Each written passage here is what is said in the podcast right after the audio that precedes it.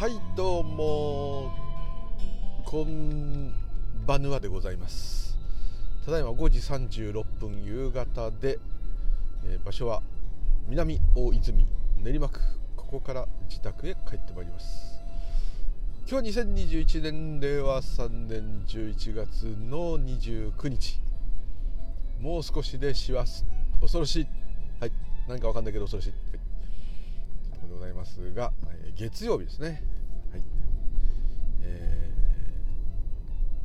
言いましたかね。大体日にちとか場所とか言いましたね。言わなくてもいいのかもしれないけれどもはい。えー生きとし生けるものと生きとし生けないものと全部まとめて全てがお平らで寛容的で平和で幸せでありますようにでございまして、えー大量の学生さんが大量の大量な大量の学生さんが目の前を最近こう、ね、言葉が間違ってること多々あって自分で直してないんですけどね。たまに細かい人に訂正されますけど、えーね、かなり間違ってかなり日本語下手ですね。日本語が下手ってことはもう得意な言葉がないっていうことですね、はい、ありましてえ大泉学園の駅前に突撃突入してまいりました。とい。うところで、えー毎回ですねファンシーな一言っていう、まあ、ファンシーな部分だけで普通の人の収録1回分ぐらいになってる可能性があるんですけどファンシーっていうかもうファンシーだけだと要するにネタが大してない ないんですね。だから可愛いなと思ったこととか面白いなって思ったことを最初に言うと。こういうね変わったこととか。で何でもじゃんってことですけど出だしにちょっとつかみや OK のえ何かを言うと、まあこういう感じでいこうかと思ってます、はい、すいません。ネタがないわけです。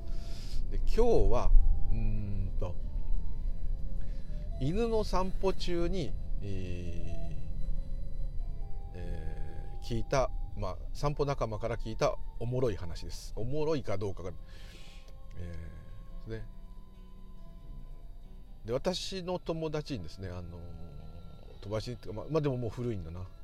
お互いの犬が1歳と2歳の時から知り合いってことは、えー今18歳と19歳の犬飼ってるんだからもう17年ぐらいの付き合いで会った当時は私もちょっと今じゃ考えられない。それでもそれでも30代だったんですけどね30代。相手の方は20代っていうね。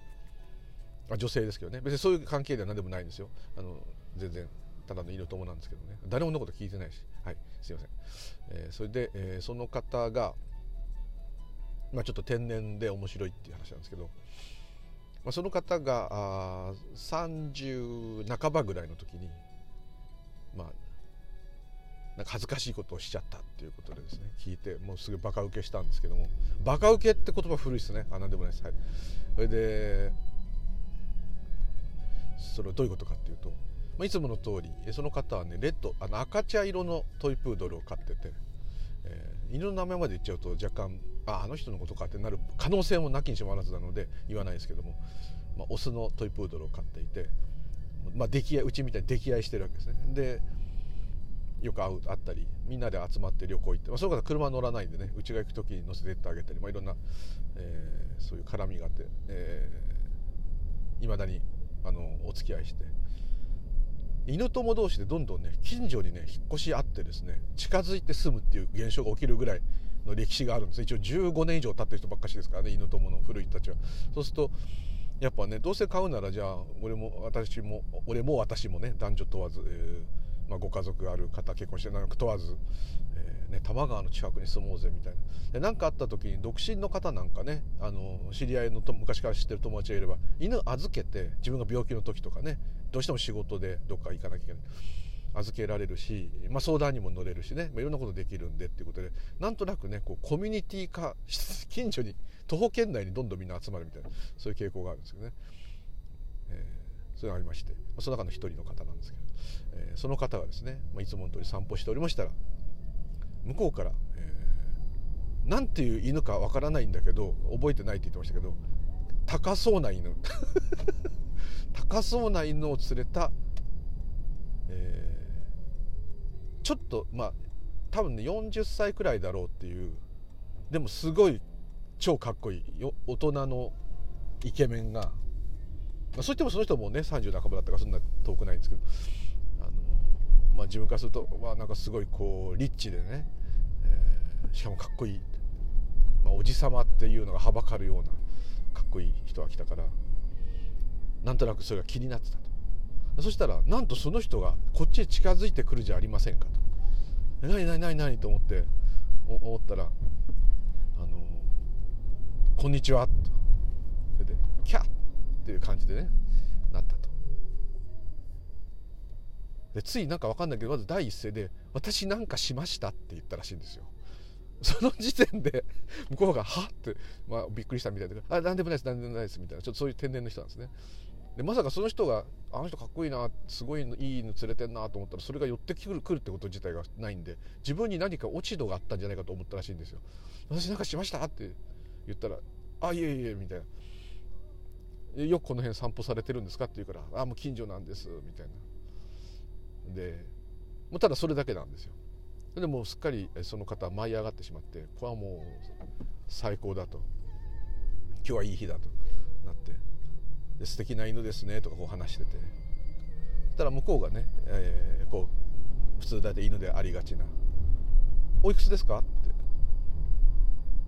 そのその方の飼ってる赤茶色レッドのトイプードルを触りながらですね「おいくつですか?」って聞かれたんで、まあ、緊張してたのもあったとは言ってたんですけども「と今年で35です」だえ？ー、35のトイプードル？ってそれもギネスっていうね、まあ、そうは思わなかったらしいんですけど、まあ、その人はすぐ察しがついて「いやいやあのこの子はおいくつですか?」って、まあ、まあまあまああの言ってそこで初めてね犬の年齢を聞かれたことに気が付いたってこう言うんですけど普通散歩でですよ犬飼ってる人はすぐ分かると思うんですけど散歩であって「おいくつですか?」とかね「何歳ですか?」ってだって女性に普通年聞かないじゃないですかそんなに。でそこでこうね普通「ああこれはもう8歳ですよ」とかね「これは何歳ですよ」とか「まだ若いんです」とかね「もう老犬です」とかそういう話するのにあの男の子ですか女の子ですかとかね。まあ、もしそこで性別を聞かれた時にね「女です」って言ったかなっていうのはちょっと分かんないですけど、まあ、それ置いといてですね、あの、自分の年齢を言ってしまったっていうことですね。でしばらくそのミスに気が付かなくってで向こうの人が「うん」ってなって。であ「この子は何歳ですか?」って聞かれたんでその時は8歳ぐらいだったかなその時も8歳ですと、まあ、答えて事なきを得て。でよくよくそこでもうお別れして考えてみたら自分はとんでもない恥ずかしいことをしていたと。いうオチでございます。以上です。はい。その方今も全く同じような天然で面白いです、はい、こうね舞舞い上がりあのハイテンションになりがちな方なんでね。非常にこうよくいろんなそういった伝説がいっぱいあるんでね。その人シリーズもう名前言ってないから言っちゃっていいですね。その人の面白かったシリーズをしばらく続けていこうかなと思います。しばらくというかあと2つ3つありますね。全部犬絡みですけどね。ちょっと普通やんないよねっていうねことですね、はい、このままその人の面白い話してた方が面白いかもしれないけど。はい。っていう感じで今日のおもろい話はこれでございます、はい、で何でしたっけ？本題は。あそうだ本題、ね、ちょっとね録音実は何度も何度もして、えー、たんですけどもあのスタイフので、えー、フォローさせていただいてるたりいろいろご意見いただいたり、えー、また私のこの変態な放送を聞いていただいているシャンテイさんそれから、えー、エリーさんのお二人にはねなんとなく今こんなことで、えー、こんな感じがして、えー、こんなようなことを言語化したいんだけど言語化できないんだっていうね愚痴をねあの一方的にあのインスタグラムのメッセージとかで送らせていただいてるんですけども。まあ未だに言語化できないかもしれないでこれで何回も録音したらボツってるわけです。あのねですねえー、っとね誤解されるっていうか何て言ったらいいんだろうな。うん伝わらない。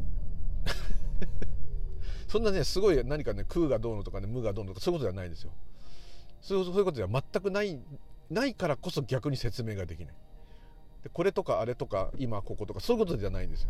そういうことじゃない。そういうことじゃないんだけどそういうことがまあ関係してるっていうですね。非常に喋りにくい。で2度今んとこ収録して今日の朝もしたんだけどダメだこれやつって途中でねあのやめてるんですね。はいさっきのあのワンちゃんの笑っちゃう話ももうこれで3回目なんですね。そこだけ切ってねつなげたりした方がいいのかもしれないです。だんだんね話がねまとまっていきます。はい。なんだかよくわかんない。はい。でまあどういうことかというとまあ土曜日の夕方。私があのインスタの方に長いライブの犬の老犬の映像を流したと。あの前からぐらいから何かがうん前もそういうことあったんですけどなんかね外れたっていうかうん外れたっていうのはですね当たり外れじゃなくてうーんとねあんまりこうねスピリチュアルの言葉はね知らないんですけどよくスピリチュアルのやつとかに書いてあるような感じでブロックが外れたとか何て言うんだろう。自分で、うん、どっちかっていうと分かってたんだけどそれを採用しないというか受け入れないっていうか、まあ、それ全部自分自我の話ですけどね。あのもうもうもはやねその自我がどうのとかそうそういうことももうどうでもよくなっちゃってるんですけどそのなんていうかうん、まあ、それがどうでもよくなっちゃってるってことがまあ一つなんですけども。どうでもよくなろうとしてなくてどうどうしようもできなくなっちゃったっていうかもうどううんなんていうんだろう。うんそこをこうもう持ち出す必要がなくなっちゃったっていうか。うん。だからってですねなんかすんごい快適でわはははってね毎回そのような感じにな収録になってますけどね。それは頭がおかしいだけなんで。それは変態っていうとこであの工房さん広則さんもねあのおっしゃってる通りあのあレターありがとうございます。あのはい。あのそうなんですだからもうですね思考の実況中継の話ねいただいてますのでまたそれはちょっとまた別途、はい、話させていただいて。うーんですね。だからね説明にならないんですよねこれはね。いくら言っても。真意を伝えるとかでそういうことではもはやないっていうかね何て言ったらいいのか。すごくつまらない話なんですよね。つまらないんだけどもうんなんかこうパッとしたって言っちゃいけないけどちょっと不思議なとか。えー、なんかこうなるほどっていうようなね感じのことではないんですよね。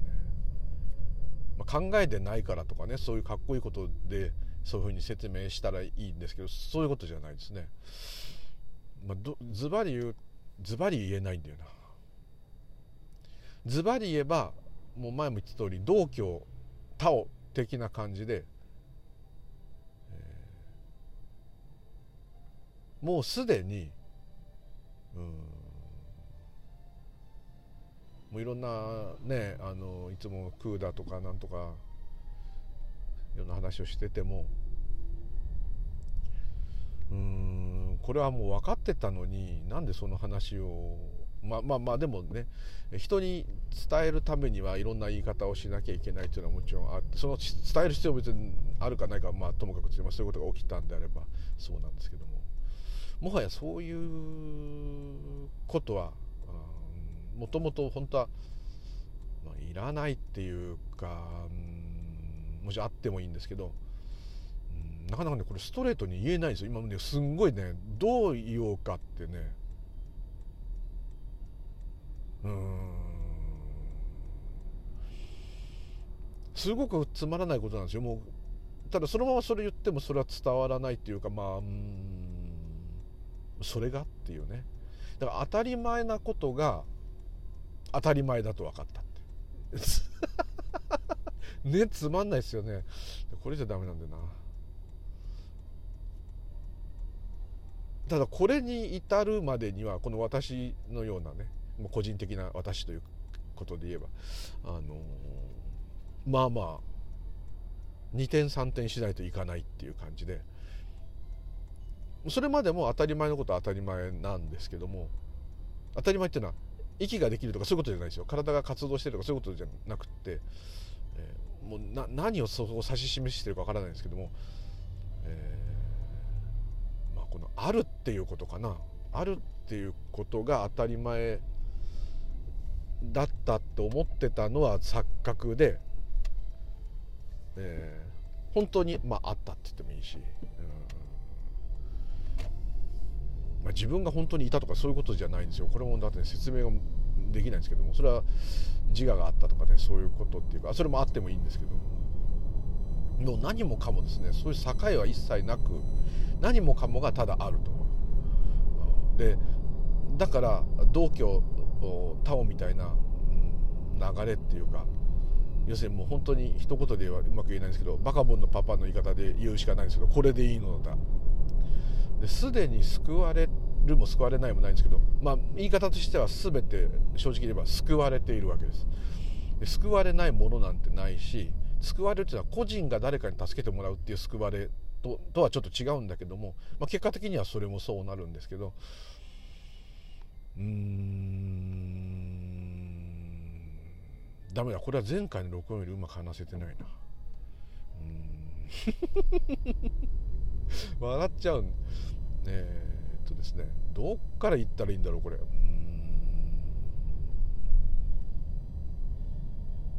ん。うん。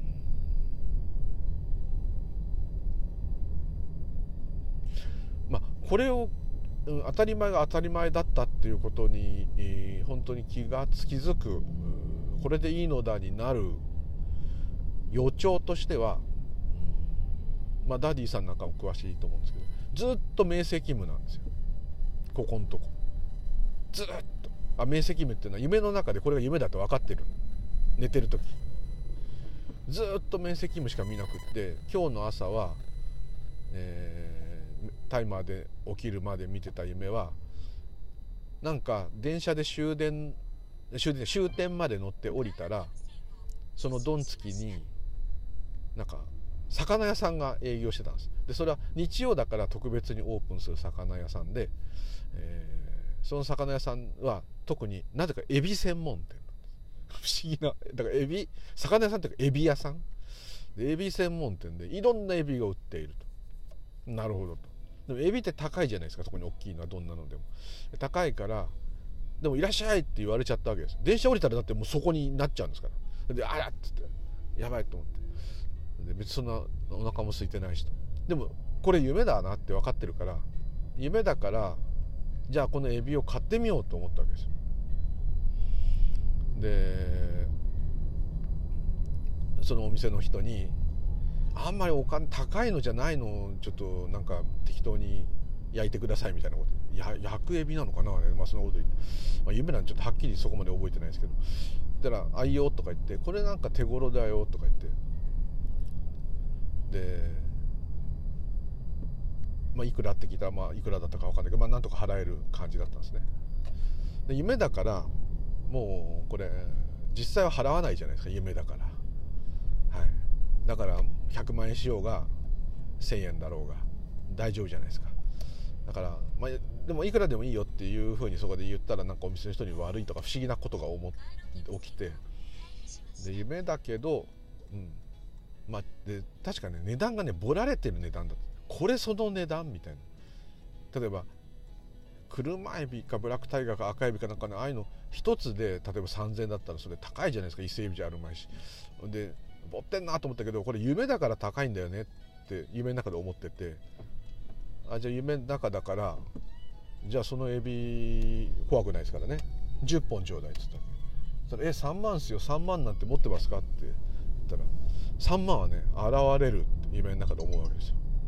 そうするとポケット手突っ込むと10万ぐらい現れてほらとか言ってで払ってまあ買うと、まあ、その辺で目が覚めちゃうんですけど。で目が覚めた時もああ夢の中で夢だって分かってたからすげえ堂々とエビ買うことできたな俺って思って目が覚めてるわけですね。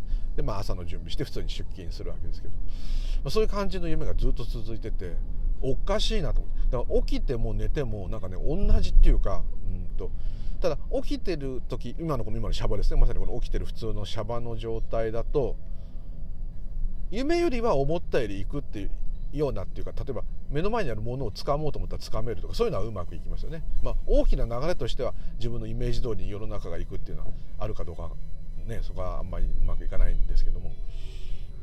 こうねなんかもうねそこの境がねこう変っていうかうんうまく言えないな。そういう中でとにかく予兆があった。で夢をコントロールできるからうんこう面白いなっていうか、うん、夢出てこいなんて思って寝るわけですよね。大概なんか明け方じゃないと見ない、まあ、そういうレム催眠とかでなんかああいう順番ね深く寝たり起きたりあるあるんですよね。そういうのかもしれないですけど。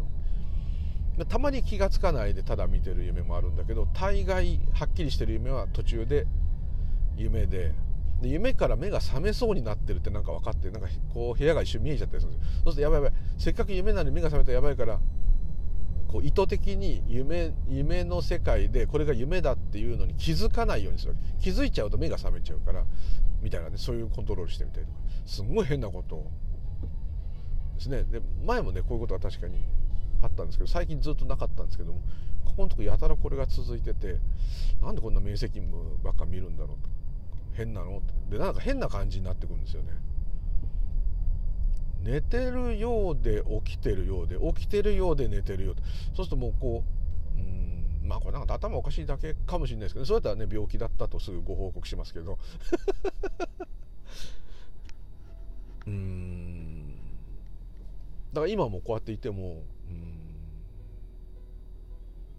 まあこれはもちろん現実で手触ったり本当にほっぺたつねったりするわけですよこうやって今もつねて。痛いですよ痛い。あ痛い。痛い。痛い。で意図的に思うわけですよ。犬は心配なのかなまだ俺って。それでいつも確認するわけですよ。これが心配じゃなかったら相当危ないんですよ。気が狂ってるかイっちゃってるかどっちか、うん、気が狂ってるのもイっちゃってるのも同じですけどね。心配心配。心配心配。ああ心配になってきた。ああよかった。はい。ちょっと変なんですけどね。変なんです。だからこれを何て言えばいいのかわからないんです。なんか詳しい方多分ねあのダディさんなんかもし、ま、ちょっとあのまだお病気になりがあったらあれですけどあのあそれあれだよってこうね言ってくれればねさやかパイセンとかねすぐ分かると思うんですけど。まあ一つは何かその自分の、まあ、体験がどうのってことはないんだけどその中身を認めてないんですよ。認めたら終わっちゃいますから全部。でももう逃げらんない。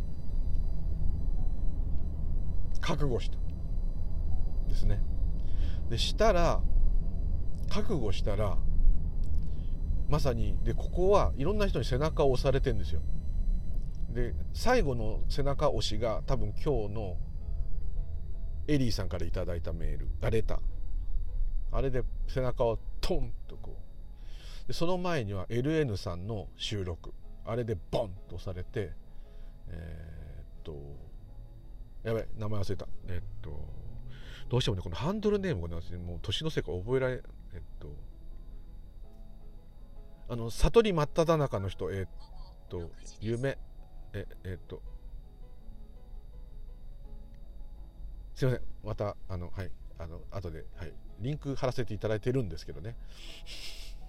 これ今録音しながら見れるのかな？録音しながら見れるのかな？やばいかな。はい、まあ、ちょっと待ってすいません。に押されていただきあとシャンテイさんに先ほど言ったいろんなでの言葉にもなぜかそれに関係する言葉が必ず入っていてシャンテイさんはもうシャバーでもう四苦八苦しながらもうこのままやってきますわと。とにかく猫を見とるんだと。それがもうね煩悩だろうが何だろうがそれをちゃんと認めてたら煩悩としての,、ね、の威力は確かになくなりますからそこへ突っ込むんだと。ある意味これ禅っぽいですよ。もうそのまま浮かぶことに突っ込んでいくと。特攻隊だと。かかってこいと。この感じですよね。もう苦悩苦悩するのは誰でも嫌だけど苦悩が起きたら起きただと。うん。そして、えーと、エレーヌさんからあの要するにその、まあ、自分もちょっとそういう似てるって言ったら大変失礼なんですけどもあのこう祈るっていうかうん。それで最近やたらね祈ってるのかもしれない。まあうん。まあいつも祈ってるんですけどね。それしかしてないんですけどね。瞑想とか座禅とかとにかく祈るってことばっかししてるんですけどね。だってもうそれしかやりようができることがないっていうかそれそれもまあ自然に起きてるんですけども、まあ、そういう面倒くさいことはもう本当にねどうでもよくなってきちゃってそういうことじゃないなっていう。でえー、まあ一つちょっと話が飛びまくってこれがまたね説明がうまくできなくなって長くなっちゃって結局ボツるまあこれもボツると思うんですけどもあのー、なんて言ったらいいんだろう。この式の世界でしか式この五感で感じる私っていうのがいるこの瞬間でしか基本的には言葉にした瞬間文章にした瞬間表現になった瞬間にそれはただの方便になってしまいますよね。それを指し示すってことはできないんだけどもだからそれしかないんだけどそれが何かねこうどっかねやっぱ私的にはねこう空の方が勝ってるってどっかでやっぱね自分でもそれ良くないって言ってるくせに思ってんですよ。要するに空の視点の方が本当の視点。っていうのかな、まあ、空の視点って言い方おかしいんですけど無の視点でもいい。無だと視点ないんですけどね。そういう、まあ、視座でもいい。そういうことではなくてで式をおろそかにするっていうかこの煩悩で私がこう思いますっていう部分を、まあ、軽んじるとは言わないけど、まあ、そっちばっかしやってきたわけですから、まあ、それとの裏側の方を、まあ、2つでセットなんですけどね。裏側の方を要するに空空側っていうか色即是空で言えば空側の方を重んじるっていうか、うんまあ、そっちが楽ですからね。でもうん一番最初にやっぱり自分が感じたのはえ自分がいなきゃ何にも起きないじゃないかってこれですよね。だけどもいないっていうことはもともとそうだったっていう理解があるもんだからそこを封印する。私がいなければ何にも起きないっていうところを封印しちゃってるっていうかでも結局これは全部もう私が言ってきたことも何もかも全てどんなに何かを言い当てようと思って言ったとしても全部これ物語ですよ。夢です。100%今のこれ喋ってるのこれも夢です。夢っていうと寝てる時の夢ってまたこいつ変な、まね、なんか無病みたいになってんてそういうことじゃなくて夢のような性質だと。現れだと。いうことです。夢見てんのは誰かと。私の世界は私が見てるんだけど。でもそれを映し出しているものはまた違うんだけどもそんなことはもうどうでもよくってとにかくこれは夢なんだと。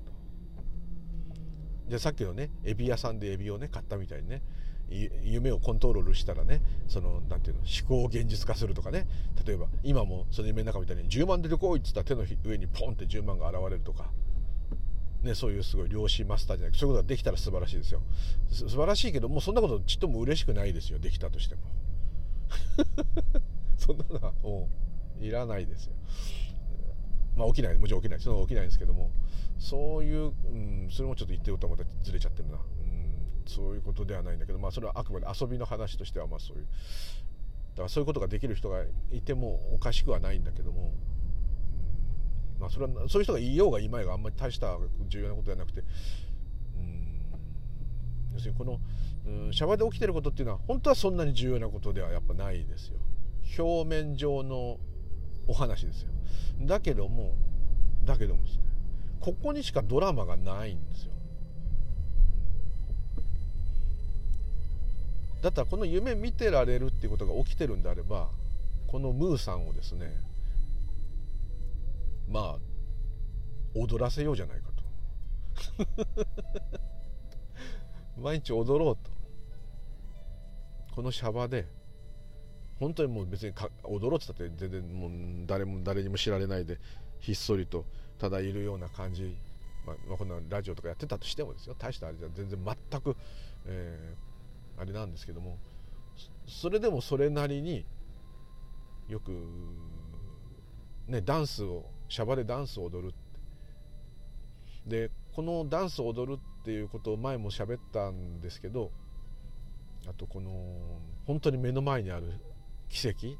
神秘？でその記事があ収録が良かったですよってあの書き込んでいただいたコメントいただいたりもしててなんだかねそこの部分がこう、まあ、これ全部円で勝手に担いでるんですけどそういうところがぐわーっと集積して自分に迫ってきててなんとなくですねなんか扉を開けろじゃないけどなんて言ったらいいんだろう。オープン。オープンって。開けろ言われてるような。で昨日それがね急に何かの表紙にそんなバーンって開いたっていう実感はないんですよ。だけどなんかスーッとこううん何か低くなってうん頭の上にあったものが下に下がっていくっていうかな。うまく言えない。ヒューってこう下がった感じがした瞬間にああっとこうすっきり要するにあの前も言いましたあの今ここの際ですね。あの際がもっとはっきりズバッと。だからって何もいいことないんですよ。その時腹が痛かったんですけど腹は痛いままですそんなことはどうでもいいんですけどね。でうんなんかこれでいいんだ。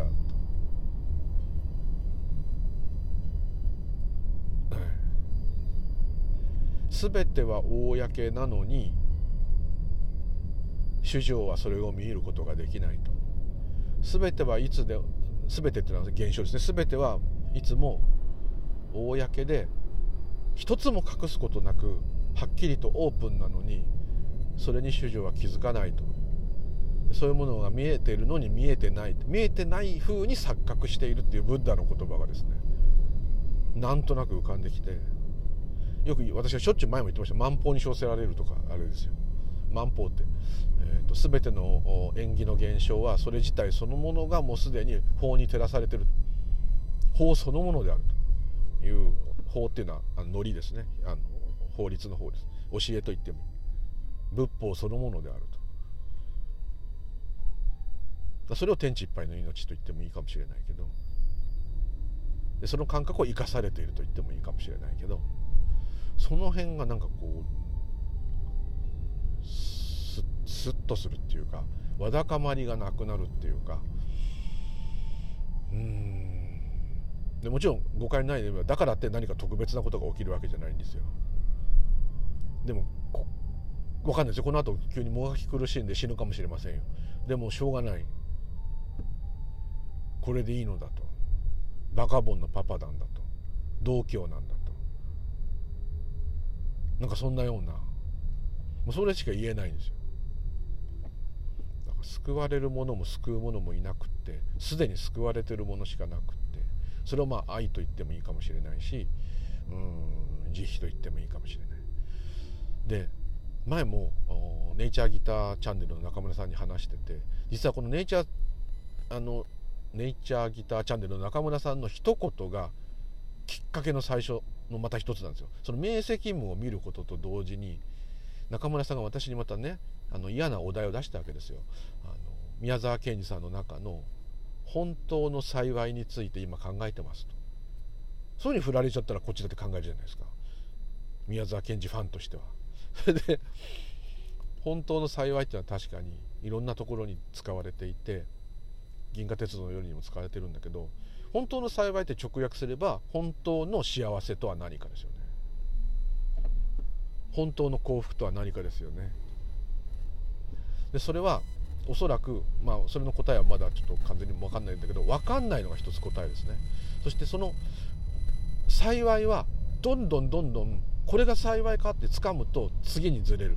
またこの幸いって掴むとまた次にこれが次元上昇と言ってもいいかもしれない。ブッダで言えばブッダが7次元にいるとか分かりません。知りませんけどそのぐらいの悟りだとかいろんなこと言う人いるんだけどそれはともかくとしてじゃあブッダは7だったら今8に行こうとしてるかもしれない。それ子はいないんですけどね。そのエネルギーとして言えば。無理やり言えばですよ。これも超無理やり言えば。でもその幸いもおそらくそうなんだと思うんですよ。だこれは終わらないんですよ。でもすでにすでに全てが幸いに向かってるわけです。だからもううんうまく言えないな。そう。そうそうそう。これもねまた中村さんがだからやっぱ中村さんは私にとって何かねキーマンなんですよ。それは最初からちょっとなんとなく不思議なねピンときて 中村さん迷惑だと思うんだけどピンときて中村さんから最初レターいただいた時になんかこの人にね絡みたいっていう 衝動が湧くわけです。で自分のななんか長年の勘というかなんとなくインスピレーションでこれが働く人は何か私に対して刺激とか、うん、変化を与える。起爆剤なんですよ。大変中村さんには申し訳ない。はい。そうなんです。で幸いもそうなんですけども、要するに前こういう話もしたよね。えっ、ー、と非人間で要するにもう何もしてる人はいない私もいません、えー、全ての境がありません、えー、あれとこれこれとあれがありませんってこうなってっちゃうと犯罪者もいませんってまあねこうなった時に責任もありませんってと言ってる人がいると。でも多くの、まあ、有名なお坊さんたち宮沢賢治さんもそう作家でもそう夏尾芭蕉さんでもそうかもしれない誰でもそうだけど何かうん他に対する慈悲が出てるじゃないですか。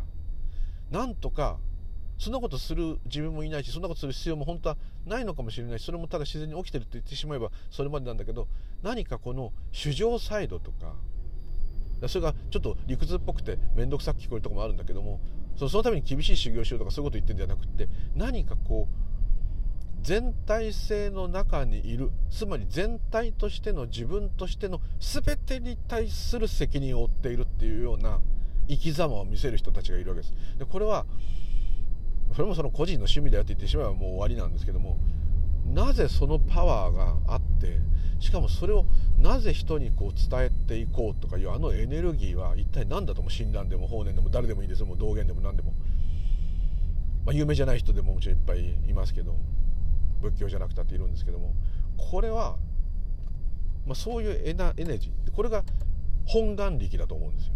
誓願？仏教の言い方で言えば。仏の誓願？仏の本願力っていろんな宗派によって言い方違うけどもともとそういう願いが宇宙に満ちていると。だから幸いを探し続ける。エナジーが満ちていると。だからそれに乗っかっちゃったらもう自らが幸いになるわけですよ。自らってもうそれが自我とかもそういうそこでもちょっともう分析は置いといて。一つの収縮したエネルギーがそれになる。ですでにそれだったと気が付いた時にそれがそのぐっと凝り固まってる凝りみたいのがスーッ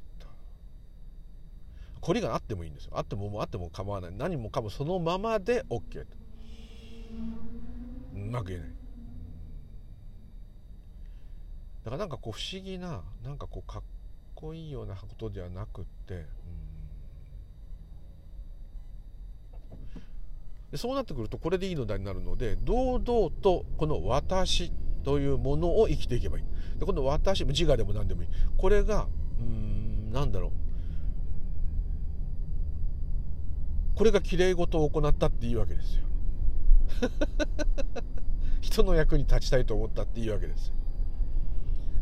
動物保護をしたいと思ったっていいわけですよ。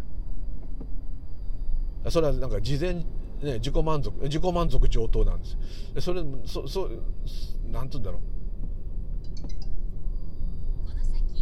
う。いるだけでねあのもちろん OK なんですよ。ただいるだけで OK なもちろん OK なんだけどなんか余裕があればですよ少しでも寛容で調和の調和の取れたとは言えないけどそんなかっこいいことじゃないんだけどでここで浮かんできたのが、やっぱ宮沢賢治さんがやっぱ食い込んでくる。雨にも負けずが今頃出てきたわけですもう一回。もうこの間あの中村さんがまた違う例で戦争に利用されたっていう理由で、ね、我慢しなさいっていう理由で使われちゃったっていう話したんだけどあれのシーン、まあ、中村さん分かってると思うけどあのシーンで言えばあれはある意味ね幸いの状態なんですよ。雨にも負けずの人は。だって困った人がいたら、ね、自分に余力があれば助けてあげてでしっかり飯食って体が、ね、身体健全であって身体健全であるからいろんなことが成し遂げられるわけですからそれであってでかといってその本人はもうね冷夏の夏っていうかそれからねビビるしもう大飢饉も恐れ水がないのも怖いしいろいろ恐れながらもう普通ですよ。全く普通。ある意味動物だけど周りにあんまりねこう強く主張することもなくだからあれはある意味中庸っていうか極端を離れたある意味仏法の生き方です。あれ法華経の生き方かなとちょっと思ったんですよ。ここで私の苦手憎き法華経がですねそろそろやんなきゃいけない時はまた来たかと。何回も読んでんだけど今一つ分かんない。分かんないっていうか、うん、共感できないっていうか、うん、まあまあそれは置いてもしかしたら今できるかもしれない、無理にしなくてもいいんですけど。はい。あまあ、あ今そう危険な発言しそうになっちゃった。まあいや置いとこう。はい。まあ、ちょっとね法華経はちょっといろいろほら社会的にいろいろあるじゃないですか。だからなんとなく先入観であまりお好きになりづらい要素がある。だけです。はい。はいそういうことです。はい。なんでもないです。置いといて。えー、なんいろんな話を今しちゃいましたけどそういうのは複合的に来て結果すっきりしてこれでいいのだと。だからこの私が私も自己だろうが個人だろうが何だろうがもうそれが全体性だろうがもう構わない。もう全体も個人もへったくれも全部全体なんだから関係ないじゃんってねちょっと思うんですけど、まあ、そういうところの視座も視点もいらない。もうそうもいらない。あ作ると視点があるってことは見るものと見られるものが出ちゃうじゃない。余計なこと言えば。いらない。もうだから当たり前を当たり前にすると。当たり前だったことに気づいて生きると。もうこんだけなんだなと。すっごいつまんないですよね、はい、もうこれが本当の究極の自己満足。でももうこれでいいんだと。でこれを言い切まだねちょっとうまく説明できてない。本当はもうちょっとねいろいろあるんですけども。本当雨にも負けず。やっぱ宮沢賢治さんすごいわ仏法が、まあ、仏法の人なんだけども仏法が負けちゃう。そうそう。銀河鉄道の夜でもそう。天国でも終わらないよ。極楽でも終わらない。また輪廻が始まる。元に戻る。北上川に戻る。だけどもそのずっとこの循環。循環でいられ循環っていうこと自体は幸いかもしれない。でもきっと賢治さんはそれを終わらせたいっていうか終わらせたいっていうんじゃなくてそうじゃないうんそこそこの理解っていうのを超えたっていうかそれをもう包括したっていうかな。包括包括したうん全部うんまあなわけないな。なんとなく、うん、だけですけどニュアンスは伝わってくるんだけど。それはちょっとうまく私のレベルじゃ言えない、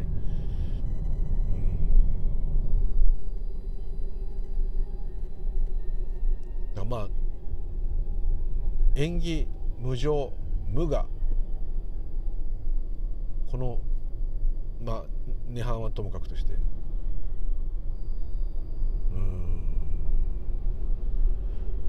この3つのでこれをこの3つ縁起が入ってるってことはこの3つは四と空が合体になってることでもあるんですけどもね。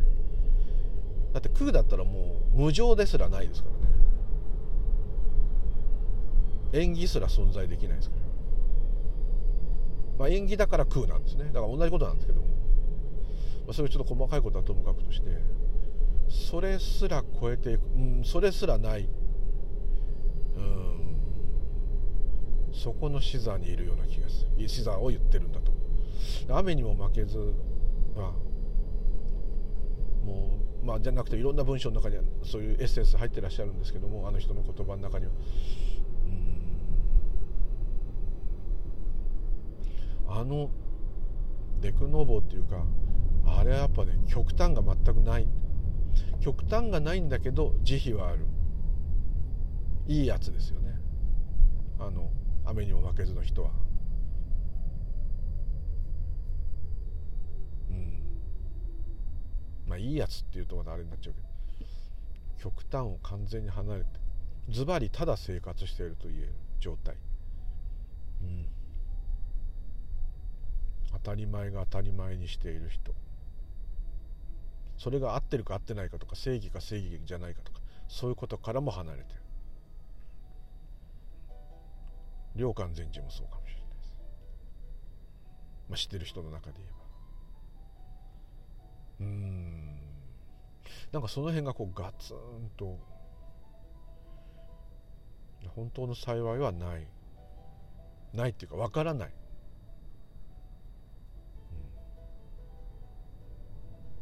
わからないから探さなくなる。探さなくなると現れる、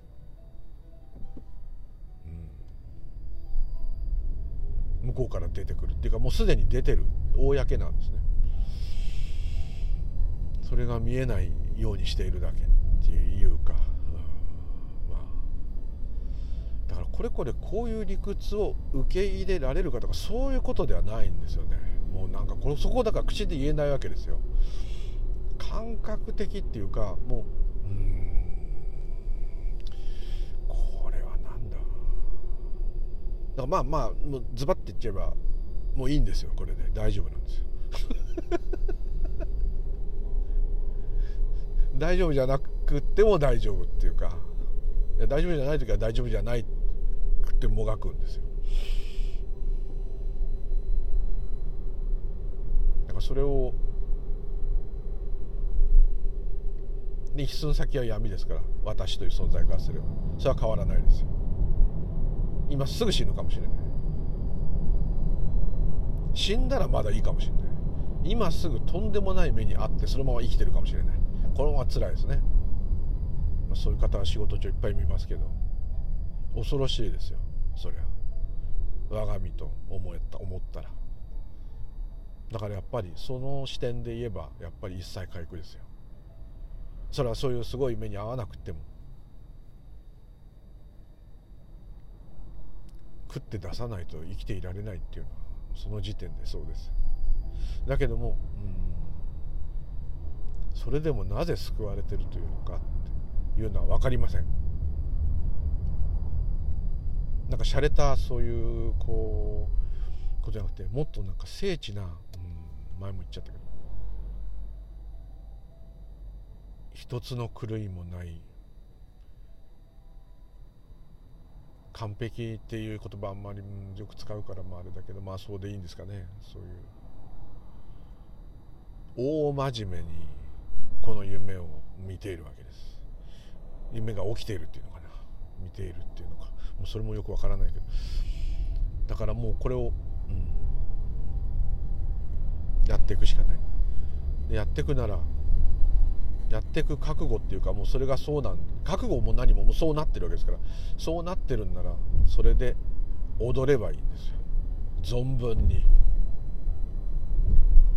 存分に踊れなかったら踊れないでもいいんですよ。存分に踊れないことを存分にやったって 存分じゃなくてもいいってことです、おかしなね言葉がもうめちゃくちゃですね、はい、自分でも何て言ってるのか分かんない。でこれらの話をしていくともはや話すことはもうないんですよね。だから収録ができなくなりそうだっていう予兆があったのは話すネタがもちろんないっていうのもあるんですけどもこれは話すことじゃないのかもしれない。一通りもう誰のことでも誰でも何でもなんとなくそういうのがピンときたらあとはやっぱり自灯明ですね。己を灯しとして己に聞くしかないんですね、うん、もう実践しかないと。実践してなんか分かんなきゃいけないってこともないんですよ。だってすでに救われてるのからやる必要はないんですよ。よく浄土真宗でそういう教え、ね、もうすでにみんなすでに仏なんだから何もすることはありませんと。いうのは確かにそうで。でもそれを言ってんのが親鸞上人ならねまあねあれですけど。そういう教えなんですっていうんではちょっと違う。師匠としてはどうだろうってちょっと思うけども本当に分かってる方がねおっしゃったらもちろんですけど、非常にこれは、うん、でなぜかですねそれからずっと全てやっぱこう責任があるっていうか、うん、でその行いはコントロールできないんだけども、ただもうね私というものはこれを私が何をするか眺めるしかないんですけどもだけども、う、まあ一挙手一投足全部にやっぱり影響があるわけです全てに対して。そこで、うん、私は何も本当はコントロールできないからいいんだってなっても別にまあそれはそれでそうだけど逆に堂々とまた元に戻るっていうのとまたちょっと違うんですけどね。まあまああのー、あんまりね周りの人に負担にならないように周りの人人たちを喜ばすように人だけじゃなくてもいいんですけど。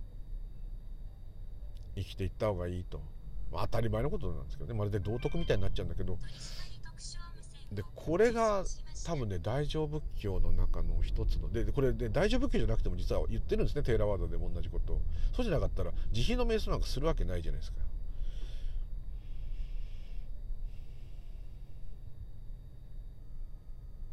ここが海空の世界であろうともやっぱりそうですよ。同じ陸道の仲間として助け合っていく。それは全部自動操縦だから何もできないって分かった上でやると。つまり何の意味もないと分かっているからこそ座禅をするわけです。ですよね。特にすごい禅師。完全に分かっちゃってる禅師こそそういうこと言いますよね。そうだ。こんなことをしてももう何の役にも立たんと。だから威張って座るんです。何にもならないから唱えるんです。う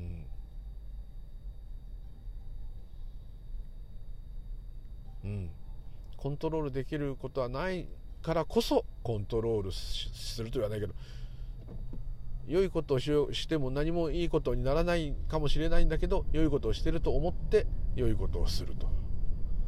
いうことでも全く構わないと。いうことなんですね。何と言ったらいいんだろう。善悪がないと分かった上でやるからこそただやることができるんですよ。いいことも悪いこともある意味。行いに全くジャッジがないわけです。よだからこそ一生懸命やれると。一生懸命やるべきなんですね。逆に言うと。そういうことを言ってんのかと。これはなかなか難しいぞと。思いましたね。ただこうね善行を積みなさいいいことをしなさいっていうよく宗教にありがちな言葉は。そこにそんな善も悪もないって分か分かりきっててそんなのは分かりきってるからこそやりなさいっていうことなんですね。これは確かにねそう書いてありますよ。ちゃんと読むと。これは難しい。頭では分からない。やっとなんとなくそこがやっと少しこう分かる。うん。あだからって善人になるわけじゃないんですよ。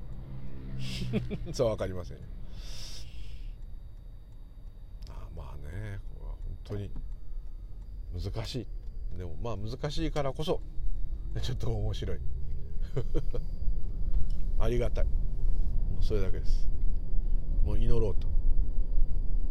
あ毎日今でもね祈るのは面倒くさいんですけどあのちょっと最近はあ祈らせてくれますか?」ってこのおっさんに喜んで祈りましょう。